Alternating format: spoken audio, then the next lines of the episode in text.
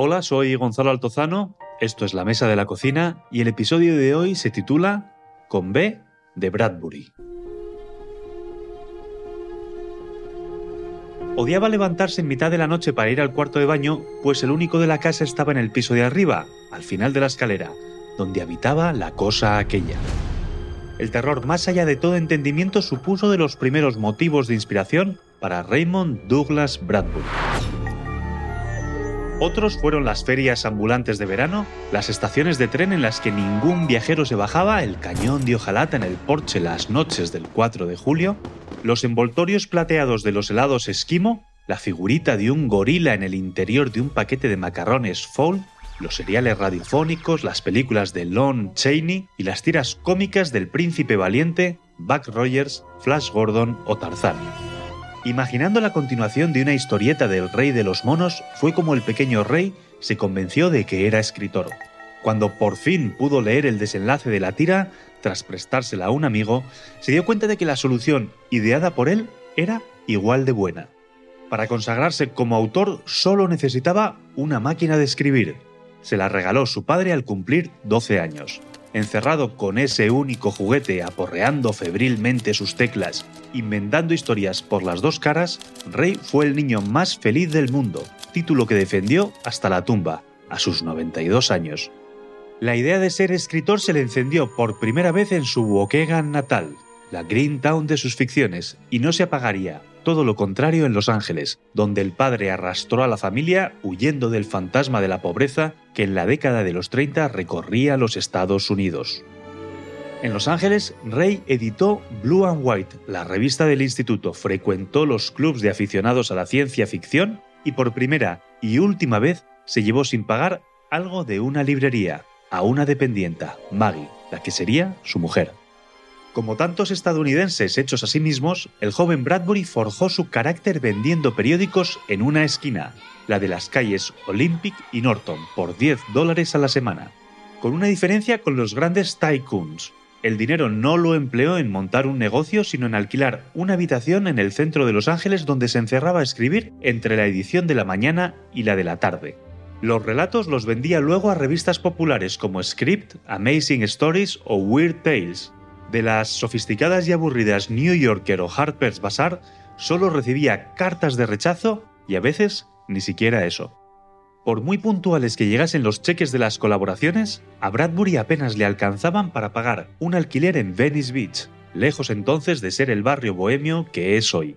Para mejorar su suerte, Ray metió en una maleta algo de ropa, medio centenar de narraciones, su baqueteada máquina de escribir y cruzó el país en un autobús Greyhound con destino Nueva York, se prometió volver a casa con un contrato editorial o su mujer llevaría luto por él y la niña que esperaban crecería huérfana. En la Gran Manzana se alojó en el YMCA de la calle 42 y visitó, de la mano de su agente, todos los editores de la ciudad. Ninguno parecía dispuesto a publicar una recopilación de cuentos, si acaso una novela, pero Rey no tenía escrita ninguna, o eso pensaba él. En su última cena en Nueva York, el editor de Double Day le convenció de que sí, todos sus relatos sobre el planeta rojo, debidamente ordenados, ofrecían como resultado, más que una novela, la odisea de un tiempo y un lugar futuros y lejanos, crónicas marcianas. La mujer y la hija no tendrían que guardar luto ni malvivir con los 40 míseros dólares que quedaban en el banco. Papá Bradbury regresó a casa con dos contratos por dos novelas, la ya mencionada Crónicas Marcianas y El hombre ilustrado, otra recopilación de relatos encubierta. ¿Qué pasaba? ¿Que Bradbury era un velocista del teclado pero un incapaz para la carrera de fondo? Demostraría que no pocos años después con Fahrenheit 451, su más célebre novela. Al contrario que su producción pasada, no la escribió en el porche de casa, en el garaje o en la guardilla, pues sus hijas, ya tenía dos, estaban en esa edad en la que solo querían jugar con su padre, y él, niño grande en el fondo, no sabía decir que no. Fahrenheit la escribió en un sótano de la Universidad de California, en Los Ángeles, donde se alquilaban por horas máquinas de escribir de la marca Underwood o Remington. Bradbury invirtió 9 dólares y 80 centavos en monedas de 10 y batió todos los récords teniendo lista la primera versión en poco más de una semana. La novela la llevó al cine Truffaut, y sumada a sus éxitos anteriores permitió a Bradbury mudarse a una bonita casa con piscina en Cheviot Hills y alquilar una oficina en el centro donde trabajar de 9 a 5 sin que un reloj le recordase que la máquina se quedaba sin monedas ni sus hijas le interrumpiesen a cada rato con sus juegos infantiles. Ver su nombre en los títulos de crédito satisfizo al cinéfilo que era sin hacerle caer en la vanidad y la trampa de ponerse él detrás de las cámaras. Se contentó con que lo hicieran por él desde directores consagrados hasta el último estudiante de cine del país, empeñados, todos, en adaptar sus obras. Bradbury prefería escribir y si acaso pintar cuadros, leer a los clásicos y devorar bestsellers, componer versos y cantatas, tocar la mandolina, ver televisión, montar una compañía de teatro o diseñar el pabellón de Estados Unidos en la Exposición Universal de Nueva York de 1964. Antes había aceptado escribir, a las órdenes de John Huston, el guion de Moby Dick, película ambientada en Irlanda.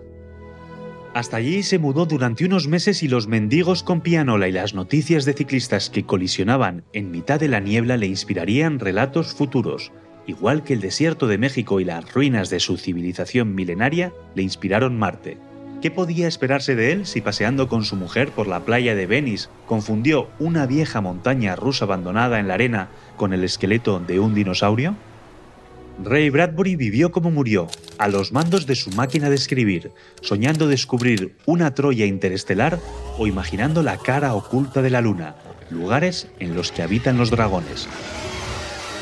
Como escritor de ficciones, replicó el fenómeno fan de los viejos rockeros, la legión creciente de sus lectores sigue exigiendo que Cabo Cañaveral se llame Cabo Bradbury. Sus obras completas son el mejor remedio para melancólicos.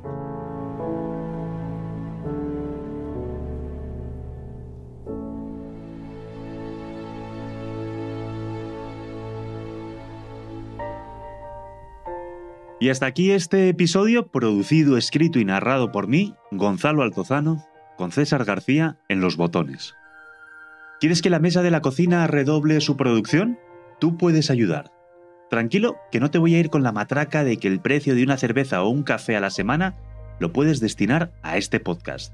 Contribuye solo si quieres y con una condición, que no renuncies nunca a ese café o esa cerveza.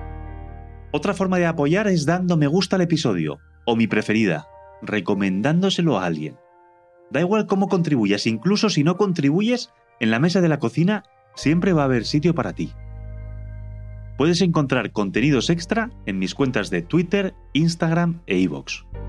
Te espero en el próximo episodio.